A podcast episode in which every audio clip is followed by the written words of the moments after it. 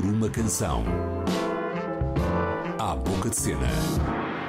Com Mia Tomé.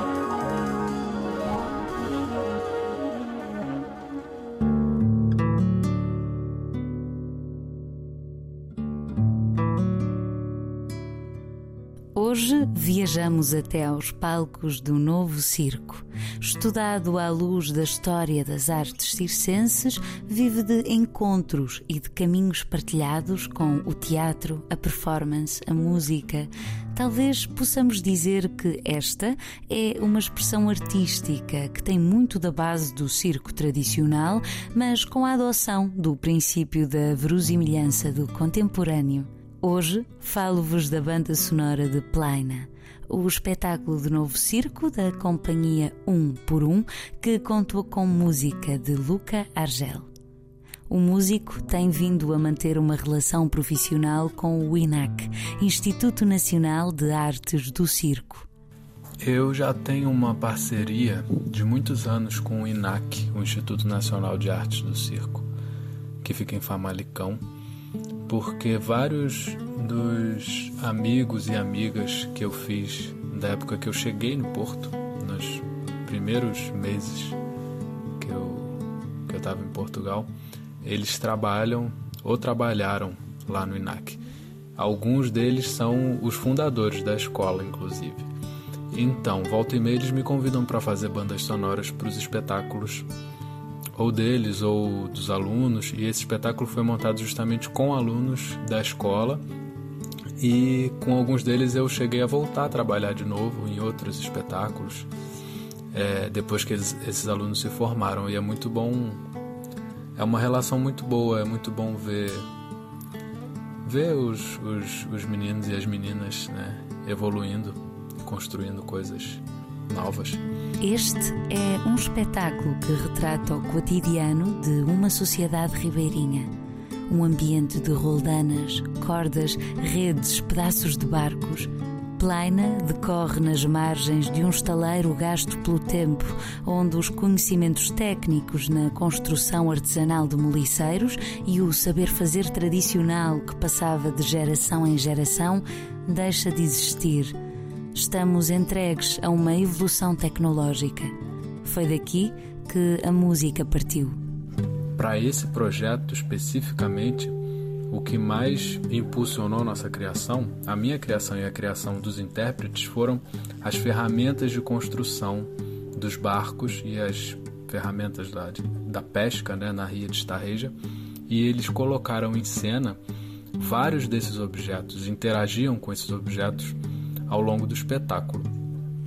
Então, o que me chamou a atenção logo a partida nessa primeira conversa sobre o plano é que todos aqueles objetos é, eles eram feitos basicamente de dois materiais só, que era madeira e cordas.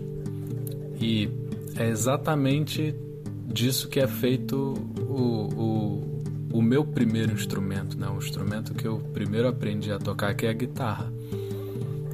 Então, rapidamente eu resolvi que toda a banda sonora do Plaina ia ser gravada só com guitarras, com mais nada. Os únicos materiais que iam ser ouvidos na banda sonora iam ser madeira e cordas. Cantor e compositor, Luca Argel é mestre em literatura pela Universidade do Porto. Divide o tempo entre os palcos e outros projetos, como a criação de bandas sonoras para dança ou cinema, programas de rádio e podcasts dedicados à música brasileira. E foi muito divertido criar com essa limitação, porque eu tive que usar a guitarra de formas criativas, de todas as formas que eu consegui imaginar, para fazer ruídos, usar a guitarra como instrumento de percussão, é, raspando as cordas, batendo na madeira da frente, de trás do instrumento.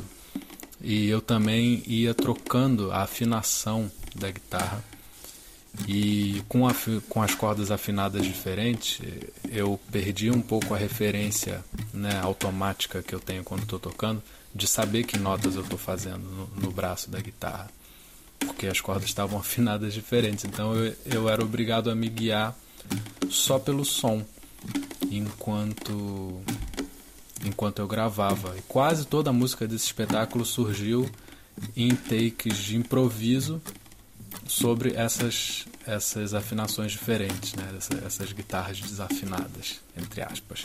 Então, é, até fazendo uma analogia com o espetáculo, eu posso dizer que na maior parte do tempo de gravação do, do Estia eu tava com o leme solto, tava simplesmente seguindo a correnteza sem ter muita consciência exatamente de do que que eu tava tocando.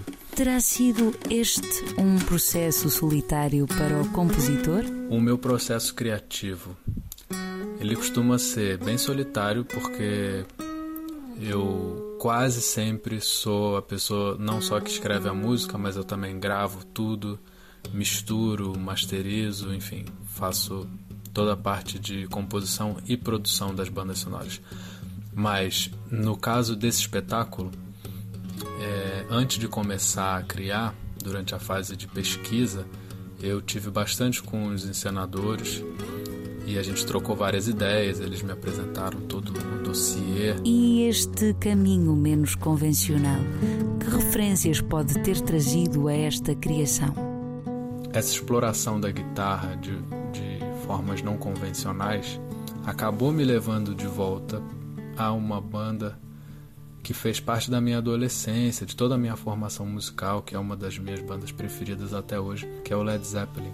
E o Jimmy Page, o guitarrista do Led Zeppelin, ele sempre gostou muito, desde o primeiro disco do Led Zeppelin, sempre gostou de explorar a guitarra dessa forma mais mais livre, com afinações alternativas, tocando de jeitos diferentes.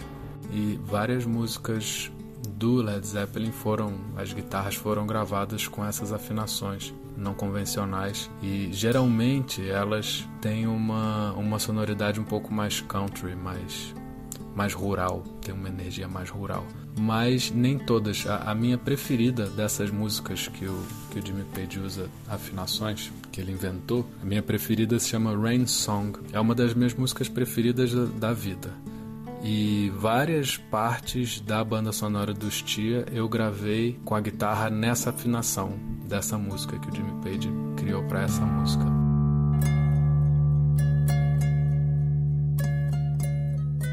De que forma é que essa desconstrução musical se relaciona com o universo do novo circo? Acho que, de certa forma, o próprio conceito de novo circo ou de circo contemporâneo, ele tem a ver com a forma como eu fui conduzindo o processo criativo.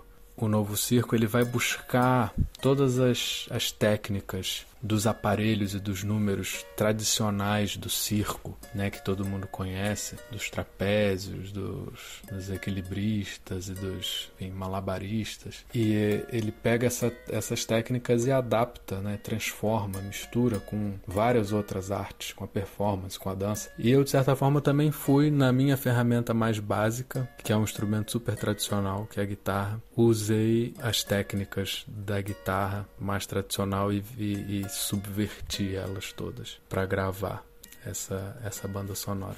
Acho que existe uma relação aí. Uma sociedade ribeirinha e suas tradições, celebradas com música, palcos e pensamentos. Entre o circo e o teatro, foi por onde caminhamos hoje com as composições inspiradoras de Luca Argel. Este foi o Por uma Canção. Até o próximo episódio.